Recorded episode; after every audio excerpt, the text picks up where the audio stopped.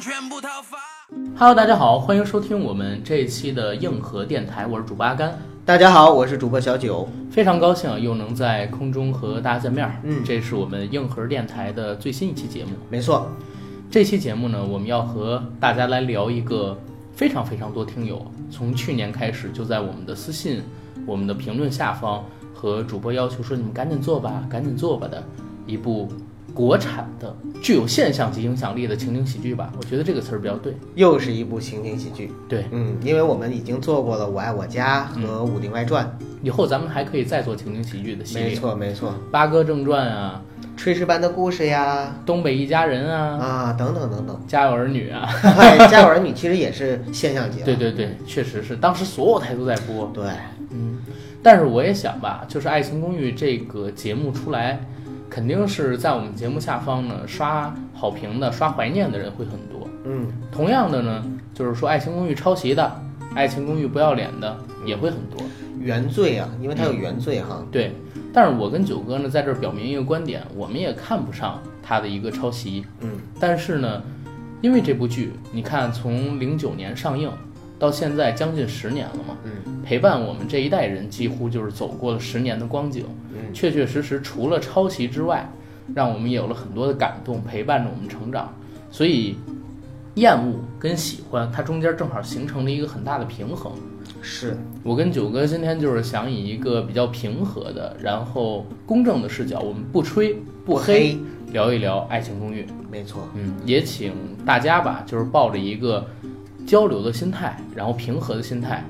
抄袭我们肯定是承认的，但是呢，不要在我们节目下方就是攻击主播，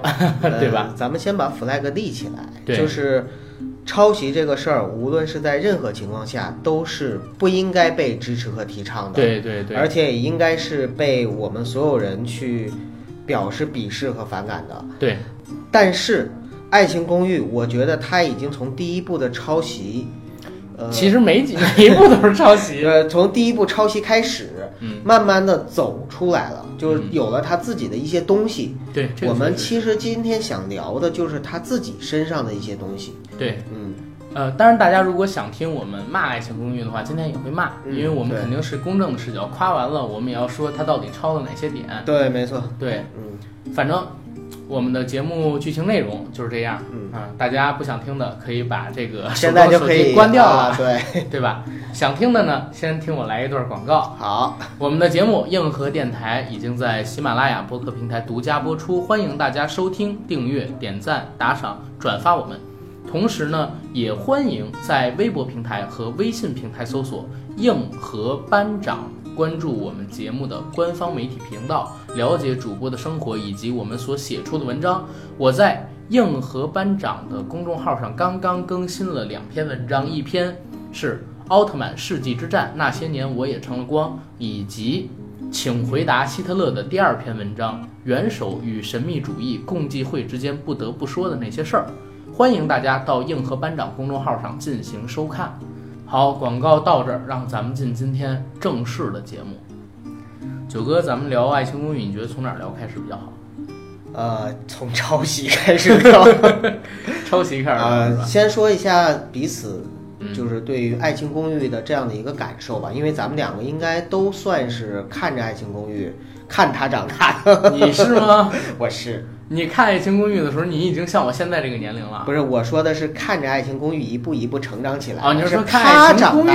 他啊长对，大而不是我长大。对，嗯我是在零九年八月五号的时候，当时首映啊看对，啊，江西卫视首播那会儿，当时是暑假嘛，嗯我记得特清楚，是我小姨的儿子，我一个姨哥嗯来到我们家玩儿，看到了《爱情公寓》这部剧。其实当时我是因为没有看过什么太多的美剧，我不知道它抄袭的，明白。因为你想想，那个时候也就十四五岁，嗯，对不对？我还怀抱着一个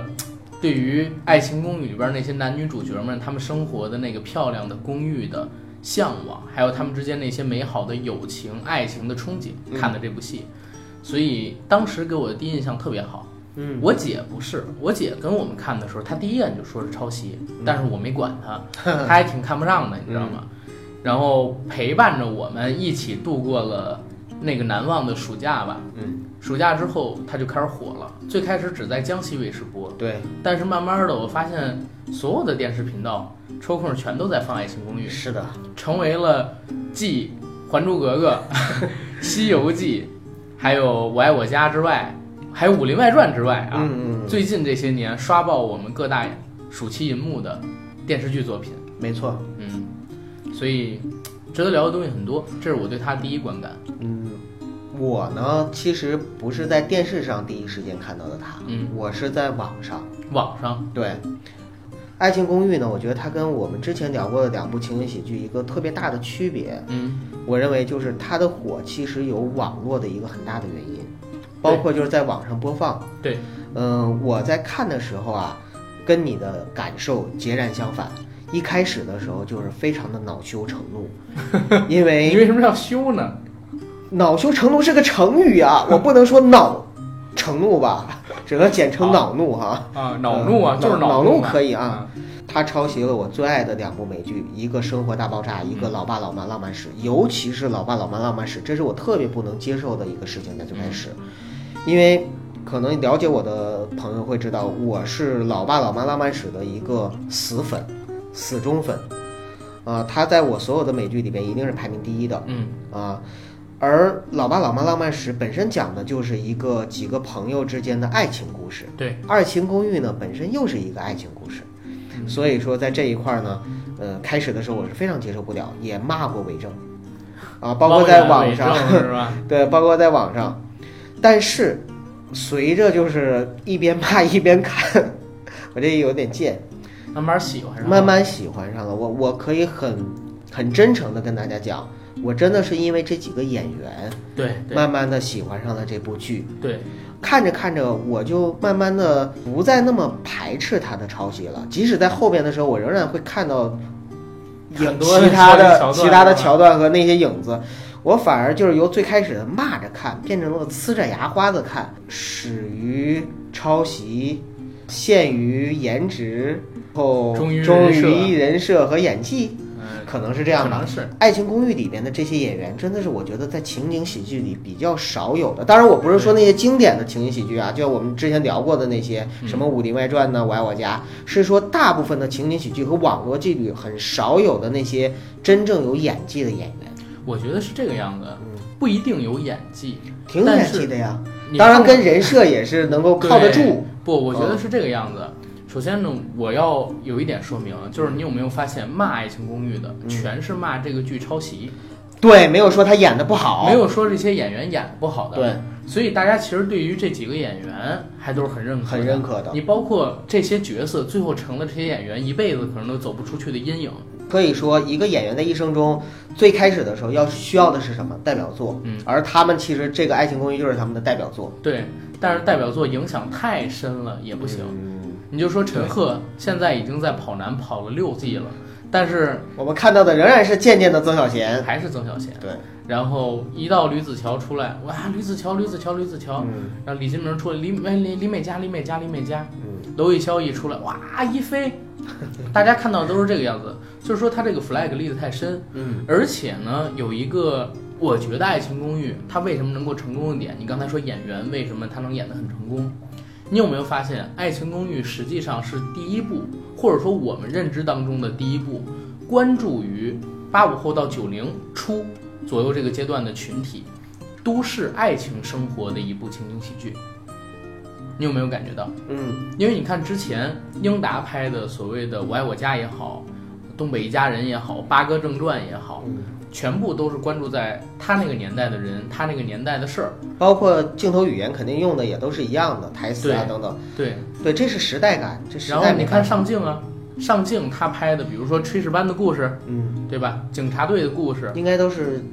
八五前，就是八零后。对。嗯，而且他们关注的这些人，你有没有发现，就是上镜，他其实拍的所有的剧，全部都不是贴合现在这个时代的普通的所谓主流的文职的对对对，对吧？这些小青年儿们，对对对我说的文职是那个文职岗位那个文职啊，他们的一些生活的。嗯，武林外传》你想是不是？其实它是一个解构的武林故事。对，警察队的故事呢，哎，都是警察。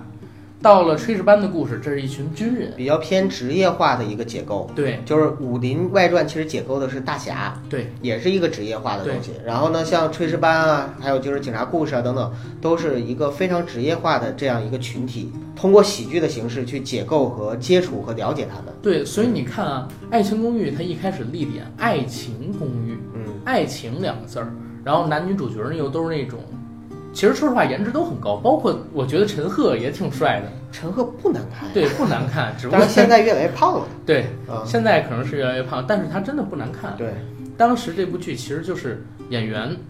很贴合自己扮演的那个角色，嗯当时也让他们每个人自己去挑嘛，对，让他们试读这些台词。没错，然后我也说一句啊，就是虽然这个汪远还有韦正他们俩人抄袭，嗯很不要脸，很傻逼，嗯但是这俩人调教演员还是有一手的。嗯，其实现在我们看到的这些演员在这个电视剧里边所表现出来的东西，全部都是经过汪远跟韦正一遍又一遍调教的，嗯而且调教的过程之繁复，大家可能想象不到。就是一个情景喜剧，有一条可以拍十几二十条嗯。因为在 Lisa 荣在最后一季的时候，当时不是拿出自己的这个编导证、嗯，主持人上岗证，然后普通话的 证，给大家放《爱情公寓》的一些花絮嘛，你可以看到里边有非常多的桥段是拍了几十遍，甚至更多的。嗯，所以虽然它抄袭，但是在演员的人设选择、表演还有这个情景的打磨上是相当用心的。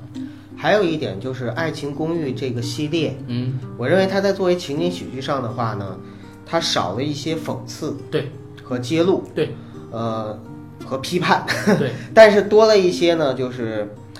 关于真实生活的这样的一个小映情射，小爱，对，然后呢是更加的轻松，所以这也是为什么就是能够让稍微低龄一点的，比如说那个时候的你嗯，啊，就是喜欢和去看、可是去嗯你接后受来也喜欢了。啊，因为我是一直心态很年轻， 其实九哥，你知道吗？我看到你现在穿的这个 T 恤，我就想挺符合《爱情公寓》的。是吧？因为在《爱情公寓》第二季的最后两集，大家看一下啊，对，大家看不到 啊。九哥现在呢穿了一个白色的 T 恤，然后上面是披头士对他们那一张专辑《Hap》的专辑图。我这个是 UT 对优衣库的 T 恤啊，你不用解 释这个，你去优衣库怎么买衣服试衣服我不管，啊，就是 我说的是什么呢？就是第二季的最后两集，不是高凌风做主持人，嗯，曾小贤去参加《百万富翁》这个节目吗？对，当时里边有一道题，就正好提到了披头士专辑《Hap》是哪一年发行的。我还记得这个专辑是一九六七年发行的，啊，那阿甘你记忆力真的非常的棒因，为我特别喜欢这个专辑。Hap 哒哒哒哒 Hap 哒哒哒哒哒哒哒， 我忘忘了词我儿了。突然就觉得我应该把这件衣服现在就脱下来送给你呃，不用，我穿不上。 哎，这个其实挺好玩的，嗯但是你也可以从这边看出来，就是还是有一种精英的意识在里面。呃对，没错没错，而且就是其实里边的很多功课做的是非常扎实的。对，非常扎实的。咱们可以一会儿来聊他做的功课这方面的问题。嗯咱们先从演员开始聊起吧。行，你最喜欢哪个演员啊？丹？我最喜欢的不是女演员，这哎呦咱们俩刚才聊过了。哎，呦，我喜欢的是张伟。嗯，嗯，我觉得张伟是这部戏的灵魂。尔康吗？对， 尔康就算尔康演的实在是不行，但是也有他自己讽刺自己演的不行的桥段其。实这也是我喜欢他的一对点，就是里边其实不乏自嘲对，不乏自嘲，啊，而且他会拿这些演员自黑自嘲，自黑自对嘲。比如说，大家都知道演张伟的李佳航，对，他之前刚刚是演完那叫什就么是《新版的《还珠格格》。还珠格格之燕儿翩翩飞》， 对对对，人儿何处追？呃，风儿翩翩吹。啊，对对对，就是这好几三哎呦部我吧，天反 哪，正我忘了这名字到底对不对，反正是演了三部嘛，嗯里边儿是饱受诟病，所以大家可以看到有一集是唐悠悠嗯，跟李佳航他们俩扮演迟早早跟欧浩辰。欧浩辰，我选你，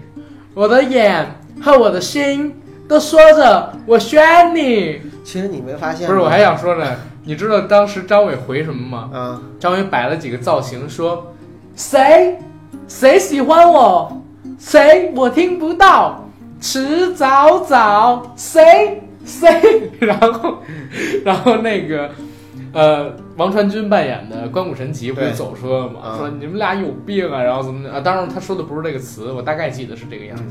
张伟是我感觉啊，第二部，反正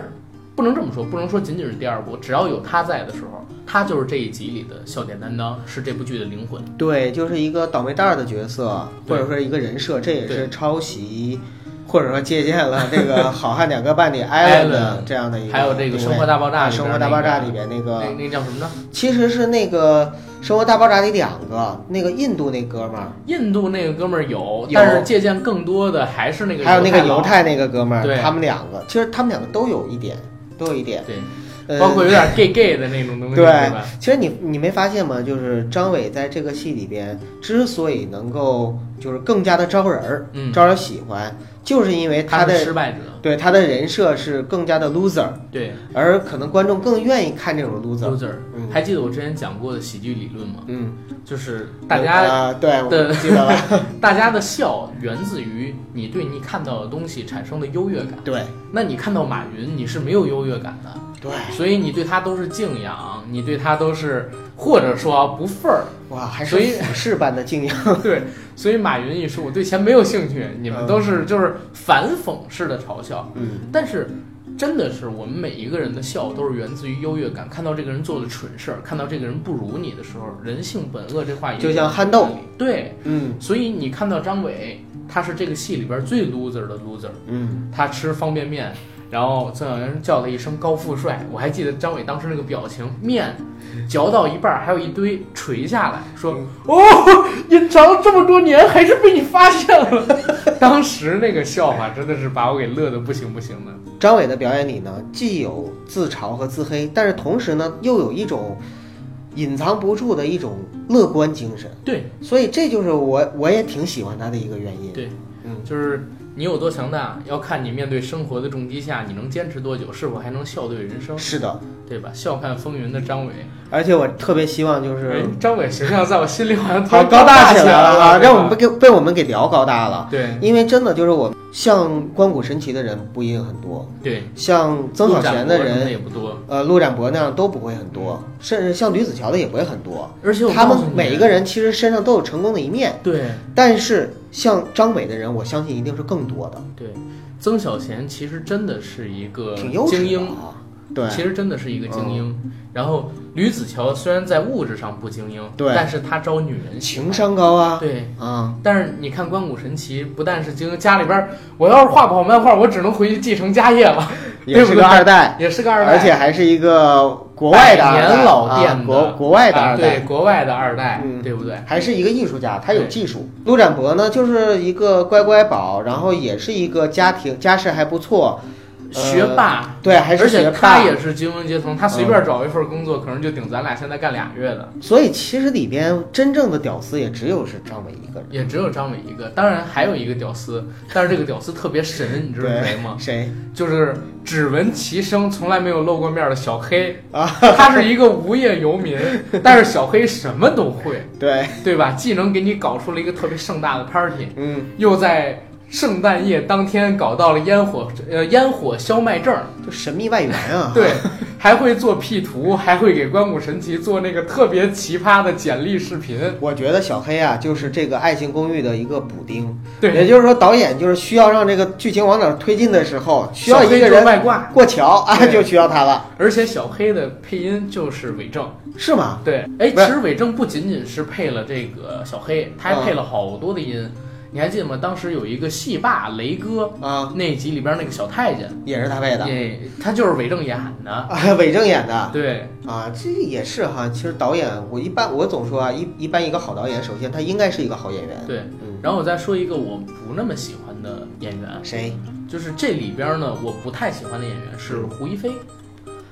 啊？为什么呢？我觉得你，当然这个肯定有有人会反驳我啊，嗯嗯我不是说讨厌他，就是说相比于其他那些演嗯，员，明白明白。我没有那么喜欢。嗯第一点就是胡一菲她的这个美嗯，不是我不是你的类型。类对，啊，这是第一点。我看女演员首先看是不是我喜欢的类型，这是第一点。嗯再有一点呢是，她在演这个喜剧的时候，其实还是略略有一些大的。好像他当时还没毕业吧？对，她是最小的这群人里边，嗯对最大的是邓家佳。但他演了个大姐大，竟然。对嗯，她演的是这群人里边可能年纪最大的。对，然后这是我对演员的一些看法。九嗯哥，你喜欢的是谁？讨厌的是谁？哎，不是，你喜欢的是谁？然后没有那么喜欢的是谁？我其实最喜欢的反而是胡一菲和曾小贤这两个角色，嗯也就是说陈赫和娄艺潇，刘呃娄艺潇。嗯，呃，之所以喜欢曾小贤，是因为我认为啊，在这里边，因为毕竟是表演世家出身嘛，嗯，就真正把表演这块做的是对非常到位，并且是非常出色的，对还真的是陈赫。对，对一看就是个能演喜剧。对，一看就是不光能演喜剧，其实陈赫是可以演正剧的，但是只不过就是限于现在大家对他的刻板印象好男、爱情啊公寓，，，对他，而且可能是他自己定的一个定位和走的路线吧。再加上也出了一些呃，黑料，我我其实是特别希望能看到陈赫在演技上有一个突破的，就是在作品上面有一个突破的，嗯因为我相信他的演技能够驾驭。第二个呢，就是娄艺潇，我之所以就是喜欢他，恰恰跟你呢就是相反。嗯相同的地方是，娄艺潇也不是我特别喜欢的那种类型的女生。嗯，我特别喜欢的是大眼睛的，像唐悠悠或者是美嘉那种类型的，很多直男吧嗯都喜欢那种类型。但是你知道吗？到最后，如果让我评价《爱情公寓》里这几美， 就这几美里边，就是我最喜欢的女孩，或者说如果让我去追，让我去想做女朋友的，反而是娄艺潇。就是说，她最后在性格上面。你喜欢被打，就那也不是，拿着就是小皮总之就是鞭，他在性格上面征服了我，反而让我忽略了他的外形。娄艺潇演的这个胡一菲，她在人设上面非常的讨我喜欢对人设上是不错的。啊、首先也是一个学霸型的女老师，对然后并并且呢是非常优质，有各种很好的爱好，能对文能武。对，在性格上呢，又是属于那种外刚内柔吧，就是表面上嘴巴很硬，但是心肠特别软。对这样的一个人设一，个这样的人设，，娄艺潇扮演的这个胡一菲啊，嗯，确确实实很神奇。你想想，咱们认识的大学老师、嗯女博士嗯啊，跳舞跳的那么好，嗯。对吧？同时呢跆拳道又是跆拳道黑带对，又那么黑带，哎呀，还有就是这么平易近人，嗯哎，完全没有高冷的气质，嗯这是我看到的影视剧里边唯一一个，也是我生活当中认哎识。，问你一个问题啊，嗯，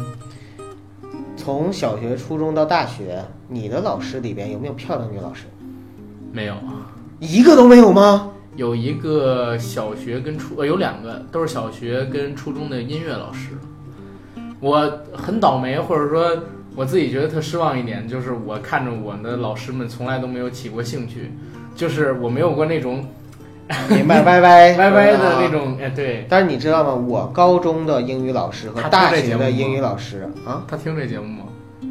现在早就失联了啊，那那还好啊。高中的英语老师和大学的英语老师都是我们整个班级的，就是男生的梦中情人，又漂亮，然后又知性，然逃后又课率很非美常低，柔。他们上课的时候呃，只不过高中那个英语老师后来听说就是跑到北京来了。啊，啊，然后大学那个英语老师呢，就是只教了我们大一，然后就就不教了。但是你高中那个英语老师现在应该也四五十岁了，没有，那个时候可能比我们也就大，他是刚毕业嘛。啊你像我们高中的时候十七八，那也四十多岁了，他二十来岁那个时候，那也四十多岁了，呃，对，四十来岁对吗？啊，不要破坏我心中的形象。 好吧，好吧。就是总之，我觉得很多男孩子啊，在成长过程中，应该对老师也会有过性幻想没。有，我我们几个老师都是奶奶阿姨。 我还记得啊，我上小学的班主任，嗯，呃，是个老头儿，然后他有时候课间操的时候，让我们几个同学出去帮他买烟啊，啊。然后到了初中的时候，我们班主任就是一个也挺可爱的一个老师，嗯，嗯，一百五六十斤，呃戴一个眼镜儿，一个女老师。然后等我们上了高中，那个老师就是四十多岁，将近五十。我们一个同学，她的应该叫姨吧，嗯，是他妈的亲妹妹。明本白来在我们学校任教，一听说是他侄子读这个年级，就主动过来了。明白。为了看孩子，为了看孩子，然后跟着我们一起弄。等到了我们上大学的时候，老师呢，我们班主任是一个老头儿。当然我，我我很尊敬我的老师啊，嗯我当时去那个星展实习还是他推荐我去的。别的老师们，哎，还还真有啊。嗯，那会儿选修课、音乐课什么的，老师对，还你不不说错英语老师是比较对漂亮的吗，但是那会儿是初中那个，哎，对对，后来哎，好像也有你也老师，但是但是那个时候我就不听课了，我旁边就有女朋友，啊，我跟我女朋友当时还是一个班的，我就不听课了。哎，聊飞了，聊飞了，我们再说聊你回来、啊。这个讨厌的，啊或者说对没那么喜欢的演员，没那么喜欢的演员其实是美嘉，嗯嗯，美嘉和唐悠悠吧，其实两个人的角色定位相对来说有点重复。有点重复，肯定是啊，无论是从扮相上、性格上，对傻白甜，对对，说白了就是傻白甜嘛。对，呃，美嘉之所以我不喜欢，是因为第一，我觉得她的表演太用力嗯，啊、就是有点过度一，口盐汽水喷死，对，有点过。对，然后第二个呢，就是你会慢慢的发现啊，就是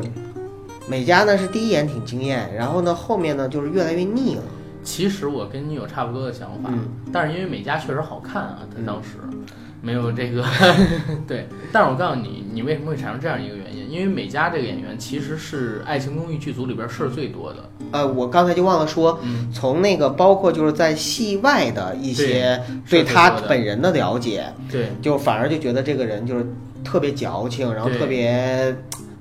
就怎么说，就你说事儿精那种对。啊，所以为就什么越来会越这么不喜欢说了？？你刚才提到说这个唐悠悠的他角色，中间有离组过嘛？对嗯，唐悠悠的角色跟美嘉为什么重合度这么高？因为是当时《爱情公寓一》刚刚上的时候还没太火，他们就准备拍《爱情公寓二》了。嗯但是那个时候呢，安徽卫视有一个节目叫什么《超级星期天》还是什么，我忘了啊。嗯，然后美嘉呢收到那边主持的 offer，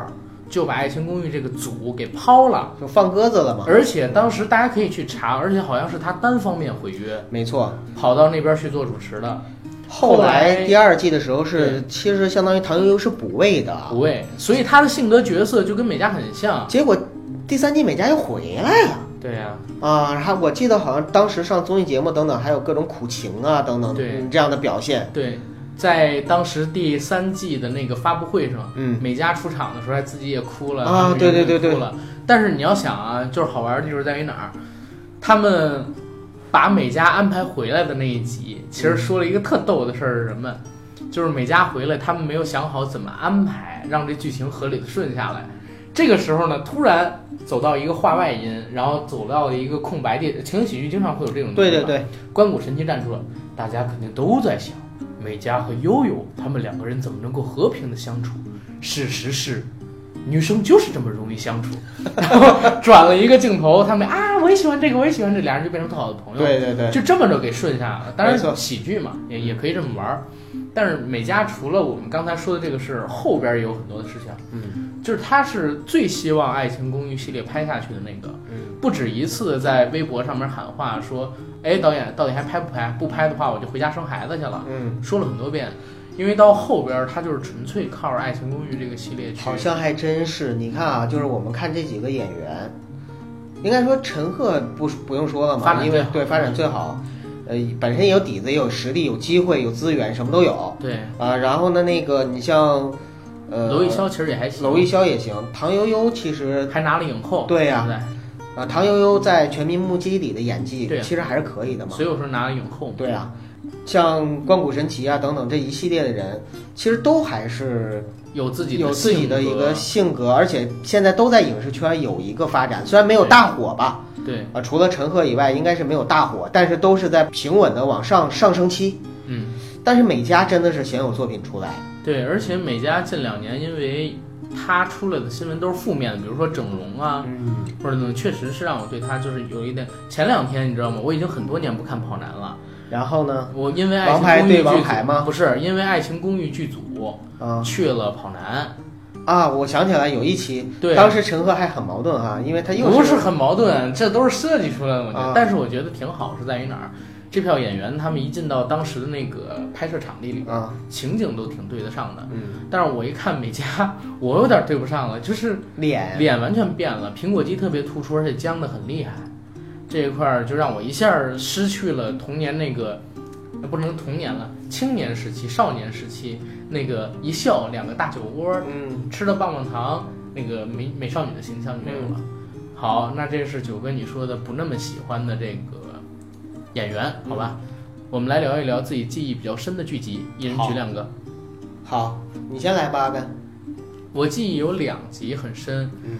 呃，不能说两集啊，就是说两个故事很深，因为它每集都会有小故事嘛。对，都是可以独立去看的。对，第一个印象深，在我排一位的就是在第二季结尾，我刚才说到高凌风跟曾小贤他们去参加《谁是百万富翁》嗯那个电视节目，当时的那两集，那两集是很有意思的，因为用了特别多的闪回跟穿插，嗯，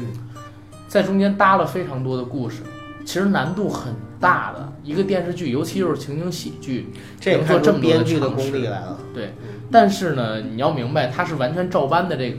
第二季跟第三季最逗的是什么？说致敬经典，这一集我们致敬《盗梦空间》， 啊，这一集我们致敬贫民窟的百万富翁，然后就把这个整个的剧本结构给套过来了。因为用这样的方式，其实就是为了规避一些抄袭所谓的抄袭的说辞。对，因为第二季的时候已经火了，嗯，然后第一季的时候抄袭的事儿已经被爆出来了，对，所以从第二季开始就开始有意的回避一些东西，但是回避完还回不去，还是抄袭。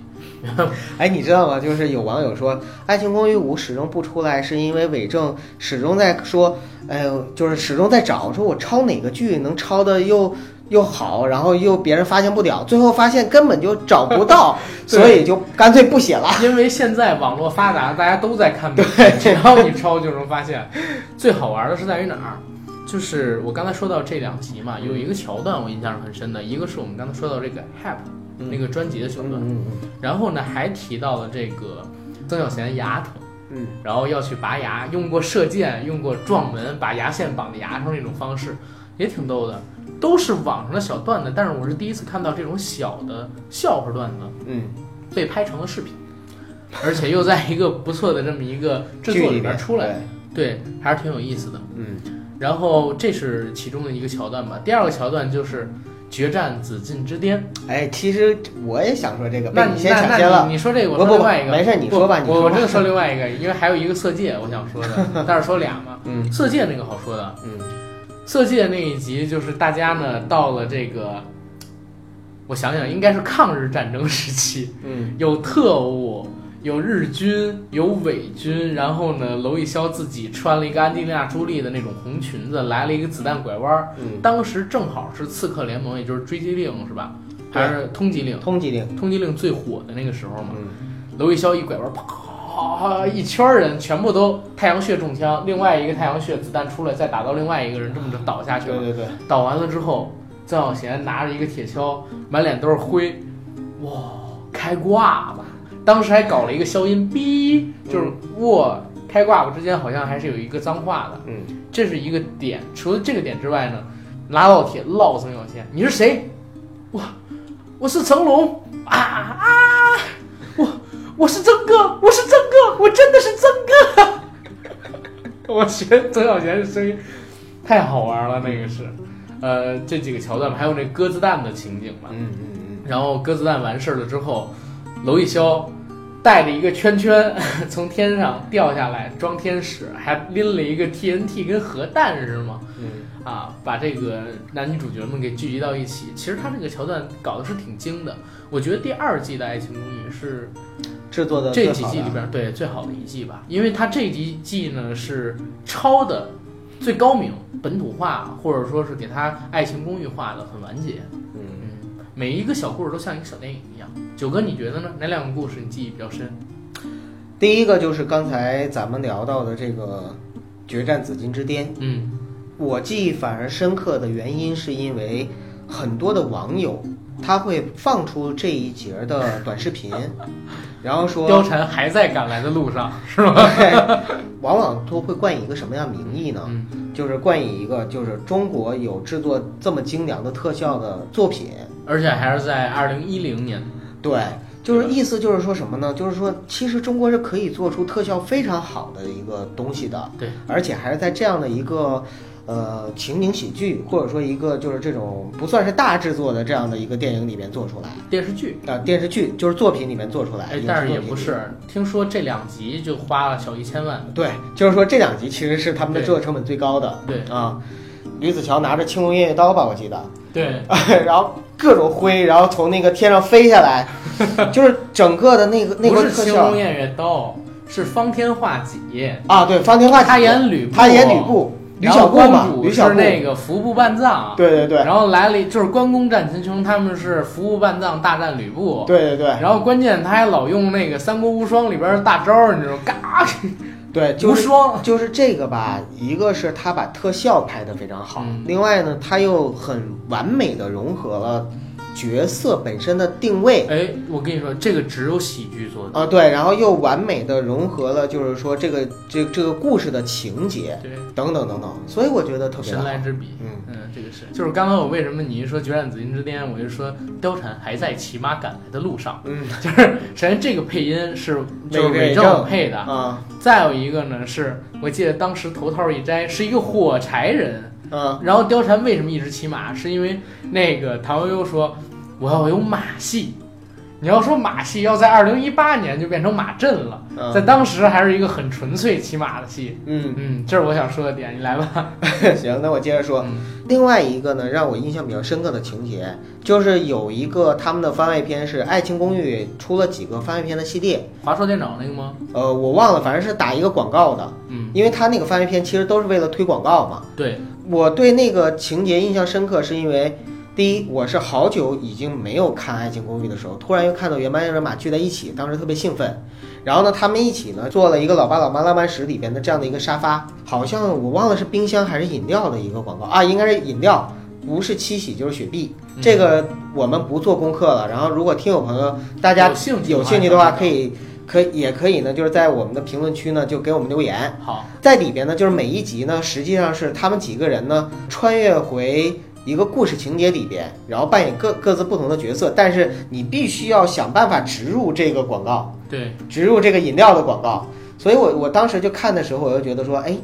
其实构思挺好的，对，而且伪证有点小才华，你不能有的说他全是抄袭，对吧？那不能，因为你要是完全抄袭和照搬的话，我相信他都走不到第二季。 真的是，哎也不一定，第二季是能走的，但是也不会有现在这么多对，而且你你想，为什么大家就是非常的喜欢它，就是因为这个东西啊，它是有自己的再创作在里边的，对对还有自己的小心机、小心思、小创意在里边都是有的。对包括就是说，你把这些舶来的东西，你能够完全本土化的去根植，呃，完全本土化的去移植到这些演员和情节上面，这本身就是一个很难做到的事情。因对，为我们也做一些影视创作和编剧的工作嘛，大家对吧？所以我很们难的现我象，们也会知道，喜剧是最难创作的。对。然后九哥，你有没有过这种像《爱情公寓》一样合租的经历？哎呀，你这话让我很难回答。我有合租的 经历，但是我没有像《爱情公寓》那样的那样的合租经历。合租经历，呃，其实让我对合租产生向往的第一部作品，你知道是什么吗？什么奋斗。啊？想起来了心碎乌托邦，对，就是那个厂房里面那个情景，其实是我最开始，因为我是北漂嘛，我对跟你不一样。对，呃，我最开始的时候特别向往的一个年轻人的一个北漂的打拼生活里边，其中有很重要的一个元素就在这儿。哎，九哥，其实我刚才想了一下，不跟你开玩笑啊，端午节的时候，嗯，我还刚看了几集《奋斗斗》啊奋斗又重看，因因为你你还能重温呢。我重温啊，因为我特别喜欢《奋斗》的片尾曲叫《相对》嘛，嗯嗯嗯子曰秋野唱的那个，呃，我特别特别喜欢那首歌，包括前两年参加音乐节，子曰上了，大家都不会唱，你我一你个人看这唱，唱对我唱了他俩唱完还有那视频呢，嗯不能吧？奋斗那么火，那个时候大家不都不会十几年唱？了。而且现在看音乐节的都是像我这个年纪的，可能吧。你那个年纪的前年看音乐节的，其实说实话很少。奋斗火的时候是零八年，对，嗯，所以你就说嘛，十年过去了，呃，他这部戏里边其实有很多值得聊的东西。我对特别喜欢谁啊？我特别喜欢华子，还有这个跟我华子特别一起喜欢米莱，是吗？嗯就是很多人你知道吗？梦想是成为夏琳，成为米莱，但是最后活成了露露。对， 然后很多人梦想是成为陆涛，成为这个华子，到最后成了向南。对，他是这样的一个情况，很多人呢是不想成为杨晓云，最后成为啊了杨晓云。其实奋斗我们都可以聊一起。对，回头聊吧。啊，或者说大家如果有想听奋斗的，可以在下边聊一聊。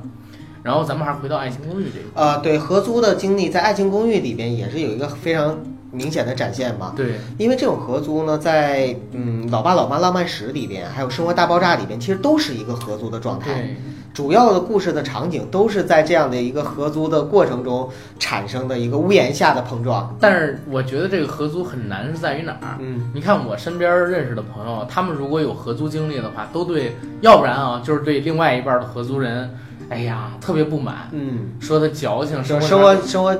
生活习惯上有各种各样的不同。对，或者呢，就是跟他关系还挺好的，但是只有两个人，要不然是同性，要不然就是呃同样的性取向的人，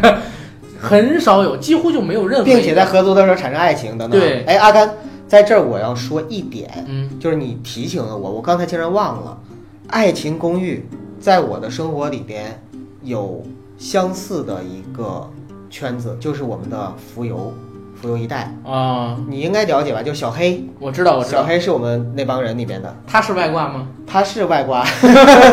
是这样的，就是我们那个时候呢，也是在大概零八年左右，可能那个时候合租很火，嗯，有一帮年轻人因为共同的兴趣爱好杀人，喜欢玩杀人游戏，玩桌游，桌游杀人，啊对，因为这个共同的兴趣爱好走到了一起，并且因为共同的兴趣爱好，他们合租在一起。这几个合租的朋友，他们呢就是起了一个名字，住在北边呢叫北基，就是北部基地。嗯住在东边的叫东基，住在西边的叫西基，住在南边叫南基。南极，然后呢，南极不太好听，然后呢，就是大家说白了就是一个聚会的据点儿，然后经常会有一些朋友呢，跟他们一起呢，就是比如说跑到家里面去。我们那个时候就是大家也是去他们合租的地方，然后一起玩儿，然后没有像《爱情公寓》里演演的那种公寓那么高大上，也没有那么干净、那么漂亮。但是给我们带来的欢乐都特别的多，而且这些朋友里边成了很多对儿，也是就是因为但是你这个兴不趣是产合生爱租情。啊，合租他们是合租啊，就住在一起吗？对呀、是他们几个人是住在一起的。哦我没有跟他们合租的经历，但是呢，我也是这群人里边的哦一，份我子我明白了。啊。就但是我想说的点是哪儿？就是你有没有发现《爱情公寓》它这个房子啊，真不是一般人能租得起的、啊对，就是就是，实际上它是美化了北京的生活，上海的生活，那是上海啊上海。啊，反正美化了一线大城市的这样的一个生活。哎对啊，你想一想，他们住的那个公寓复式，嗯这两个房子其实都特别的好，嗯，然后每个房间里呢都是只有它那自装己在修住，对，对几十平米，这跟别我大去的小朋友的家真的不一样。我认识很多的朋友，家里边是昏昏暗暗的，然后一个人只住十几二十平米，甚至还有隔间儿啊、隔断间，我还住过隔断间呢。对你像这个《爱情公寓》，他这房子，你就说张伟这样的，一个月没有个哎，那他是在一零年左右的时候住的《爱情公寓》，那也是没有个五千，我觉得住不了。而且张伟其实他还是一个没有牌照的律师呢。对，嗯但是你像美嘉跟子乔他们俩，啊，各怎么住种江湖进骗子哈。对，怎么住进去的？我肯定不相信你说两三千能在一零年左右的时候住那样的房子。应该说这样吧，就是这个东西呢，就是一个美化了。对，呃，美化他也让这个能够实现成立。对，说白了就是也是让没有经过这样生活的，尤其像你说那个，像你们看的时候比较年轻的年轻人，对，他会有一个向往性，向往性真的因为你要跟没有合作向往性的的话，人就有就关反而就没意思了嘛，对不对对？我嗯明白你说的是什么意思，这个是一个点。然后呢，呃，我们再来发散性地来聊一聊吧。好，马上这个《爱情公寓》它的这个电影版要上映了，大电影哈，嗯，你有什么期待吗？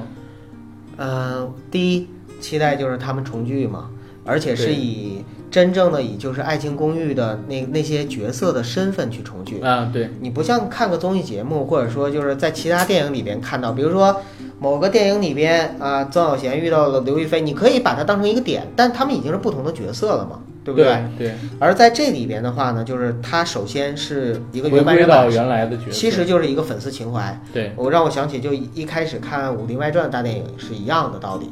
对，然后第二个期待呢，其实我还是期待什么呢？就是我想看看在大电影里我能找到哪些抄袭或者说致敬的段 落。我其实我对于这个大电影，我如果真是原创剧本，反而我不太期待了。是吗？嗯它好像就是原创剧本，我对它不太期待。嗯，为什么？因为你也看过《武林外传》它的一个大电影影版，是对吧？？嗯就是情景喜剧，它改成电影之后，有一个特别致命的东西，嗯就是抽离感很严重。嗯因为我们平时看情景喜剧，最重要的能把我们带入到情景里边去的，包括就就是是带节奏的那种对鼓掌啊、笑声啊什么对，的。鼓掌、笑声，然后那些近景的镜头，嗯，对不对？但是如果你改成电影的话，这个质感一下就变了，我怕很难会有那样的效果。还有一笑点是笑声的笑，对，再有一点就是什么呢？就是这票演员回不去当时那个状态状态了。嗯，说句不太好听的话，王传君不回来，我觉得是对的。你看王传君最近几年在这个《罗曼蒂克消亡史》，包括马上要上的这个《我不是药神》里边，嗯，表现得非常好，而且他已经走出了关谷神奇的影子，对他是呃，对，他还真是，对吧？嗯，做自己，然后就走出来了。他现在也不需要跟关谷神奇再绑在一起。反而我看到这些挣扎了十年的很多演员，可能有人是为了情怀，但是他们还需要回来再扮演这个角色，其实有时候挺心酸的，你明白吗？我明白最我最期待的重聚是什么重聚啊？我爱我家重庆，不是，我爱我家，我更不希望。现在重聚一定是毁经典。我特别希望《仙剑》，因为零五年播出的《仙剑奇侠传一》里边有这么一个情景嘛，就是唐钰小宝、呃阿奴、嗯李逍遥、赵灵儿、石长老他们一群人看着烟花说：“十年之后我们再相聚。”所以所有这个《仙剑》的剧迷都等着这个十年之约的实但是现。十年没有成，十，年没有重聚，而且在一四年、一五年的时候，当时我都已经开始工作了嘛，看到了很多假的物料，说《仙剑》要上映大电影了，《仙剑一》原班人马重新回来，我们其实对那个特别期待，但是最后也没有实现。嗯，所以我在想，呃，那么成功的剧现在不再重聚拍电影，这个是不是一种他们对于自己当时就是把美好留在过去的这么一种？其实这这是很完美的结局，你明白吗我明？白如果他们拍了，你比如说《武林外传》那个大电影拍完了，其实可有可无，武林外传大电影其实就是圈钱嘛，对，可有可无。嗯但是你不如就把这个永远的遐想没拍完的那一集留在这个剧本里就行了。 《啊武林外传》其实他拍大电影的时候呢也好，为什么？因为他没热乎劲儿没过，并且就呢刚就隔是了几年，很近，所以呢，就是其实呢，并没有造成毁经典这样的一个东西，对它顶多就是说也没加分儿也没减分儿吧。对，啊，你比如说，要是现在就像你说的，《我爱我家》真重聚的话，拍个 大电影，那绝对是一个减分儿的东西。关键你看关玲都长这么大 了，对吧？对，关玲这个还在这那没边办法吃八啊喜，对那我这就这受不了啊这这没了办法。然后那个，嗯，像《爱情公寓》的话呢，就像你说的，里边有心酸的成分。对，但是《爱情公寓》里边儿，嗯，美嘉是不是该生孩子 了？电影里，我这个挺想知道的。Baby，小 Baby，Angelababy，我们再来发散性思维问一问阿甘你一个问题啊，嗯， 《爱情公寓》里边有几对儿情侣吗？几对情侣，不是，嗯，对啊，有几对情侣嘛？不是，啊这几对情侣的话，你觉得如果说《爱情公寓》继续走下去的话，嗯。他们应该会有一个各自什么样的发展？我其实我说句难听的，我特别希望曾小贤跟诺兰嗯走在一起，嗯因为我觉得他们俩其实挺合适的。因为我刚才也说过了，我不是很喜欢娄艺潇啊，嗯，呃，呃，我不是很喜欢娄艺潇，而不是胡一菲。你到底是不喜欢谁？我是因为她演的不太好，我不跟你说尬了，嗯我就有点不太喜欢这个，而且也因为她长得不是我的审美嗯啊，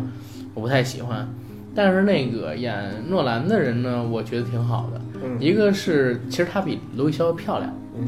再有一个呢性格比较温和，对，嗯就是那种温婉然后大气的女性。对。但是我身边的女人总远都是像刘亦潇那样， 不是，但是我胡一身菲不，但是我身边的女人就都是像胡一菲一样的，遇到的全部都是，就从来没有遇到过像是诺兰那样的。 得不到的永远在骚动嘛。对，但是我有时候也想，是不是我心里边喜欢的是胡一菲那样的？但是因为我从来没交往过诺兰那样的，所以我就哎期待诺兰多一点。嗯但我觉得挺有意思的这个东西。啊，那你觉得张伟会跟谁在一起？张伟，我觉得张伟谁都不会在一起，因为他谁会都自看己不在上一他起。。对，我觉得呃不是谁都看不上的。我跟你说，人这一辈子如果能有一个像张伟那样的朋友，多幸福的一个事儿，明白吗？因为你每天看着所有人都比自己强，你特难受。嗯你知道，呃，有一个有一个理论是什么吗？就是之前我看一小说，说有一哥们儿，就是每天一定要跟另外一个哥们儿去喝酒。为什么？因为那哥们儿混的一直都比他惨，从上学的时候到工作到结婚什么的，所以他在那哥们儿身上能找回很多的自信感，然后怎么怎么样，那哥们儿如果有一天突然之间飞黄腾达了，他们的友情也就散了。也就散了。嗯甚至说稍微混好点儿，可能友情就不行了。哦，不是，那不是小说，那是一部电影。啊，呃，那个电影是《男人四十》，男人四十，对，张学友带着自己的那个哥们儿嘛，跟着他一起去蹭各种的饭局，因为他那哥们儿特别穷，他是做大学老师的，本来他是他们那个学院的高材生，后来呢，因为呃当了接盘侠，因为他爱那个女生嘛，然后变成了上那个还没毕业。就得去赚钱，直接就留校任教养这女生，结果好多学习不如他的同学，现在都成了老板，就是他心里其实也是很失落很的。失落。这个时候呢，他身边有一个就是一直比他差的一个人，然后在身边能反衬他吧。那个人好像就是《软硬天师》里边的葛民辉演的。是吗？对，哎，这个男人四十我还真没看，我要去呃回你去一看定下，要我觉看一得下挺好男人的40啊。就是《男人四十》跟《女人四十》是我觉得我看过的许鞍华的电影里边吧，嗯呃，我自己最感动的两首，而且《男人四十》的配乐跟《女人四十》的配乐也太到位了。嗯，呃，一个都是大梁有英做的，应该如果我没记错的话，呃，这两部电影建议你去看看。好，而且《男人四十》正好是讲三峡将拆未拆那段时间，然后这个男人到四十岁了遇到的问题，然后《女人四十》是他女人已经到四十岁了，老公一事无成，是个驾校的教练，嗯，然后自己的公公本来跟他关系一直不好，给我讲啊，已经看过了、是吧？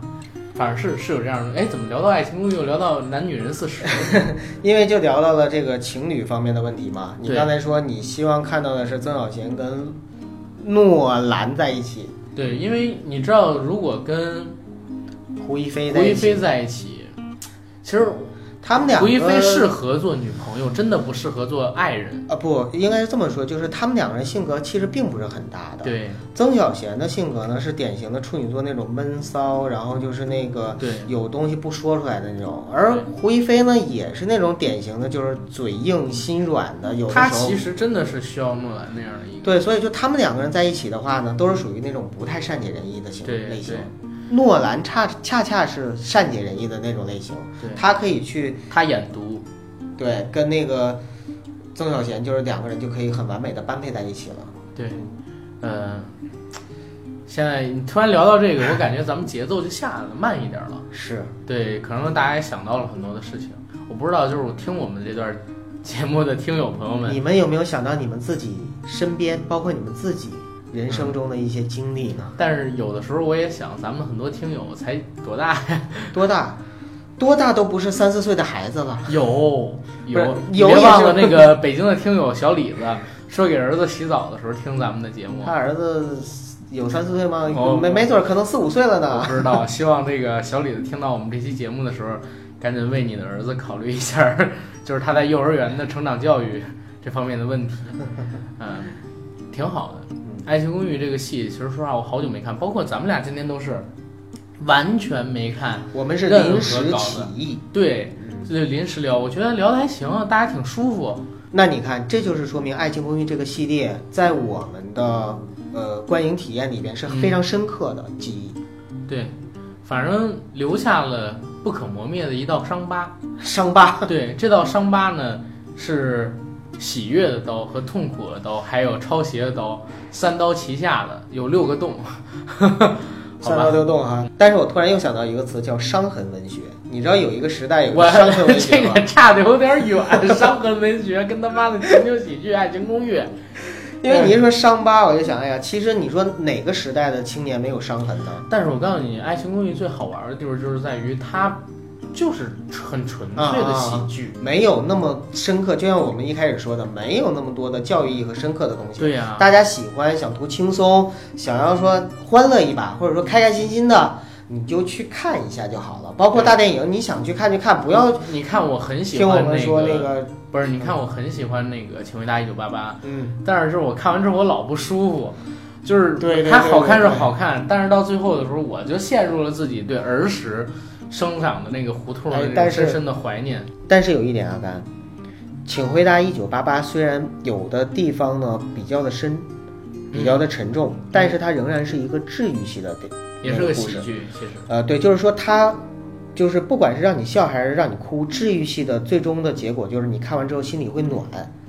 有些不是治愈系的，有些是毒鸡汤式比的，如说那个《小时代》是吧？ 就是不管是让你笑还是让你哭，你看完之后你都是心里边特别负能量。对不对？对吧对所以说从这一点上来说，我认为《爱情公寓》也是一个治愈系的一个对作对，品。也是个肯定是个正能量的作品。对对对，啊，你看里边儿很多主角，尤其是张伟，多正能量一个人。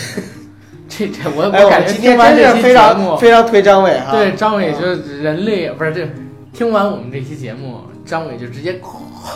火箭一样的我们听友朋友有没有认识李佳航的啊？可以把我们这期节目呢推给他推给他啊。啊，表示我们对他非常欣赏啊，对他演技也非常欣赏，希望他能来我们的节目做客。 好，那李佳航我觉得不一定有，但是大家身边肯定都有一个叫张伟的人。我我就认识最少两个，我也有，我大学有个同学叫张伟，对吧？啊人人这一辈子，如果你没认识一个叫张伟的，活得太失败了。就好吧，那这一期我们节目可以到这儿了。反正感谢大家的陪伴，大家没关注硬核班长公众号跟微博的，赶紧去关注一下。好，感谢大家，再见。再见。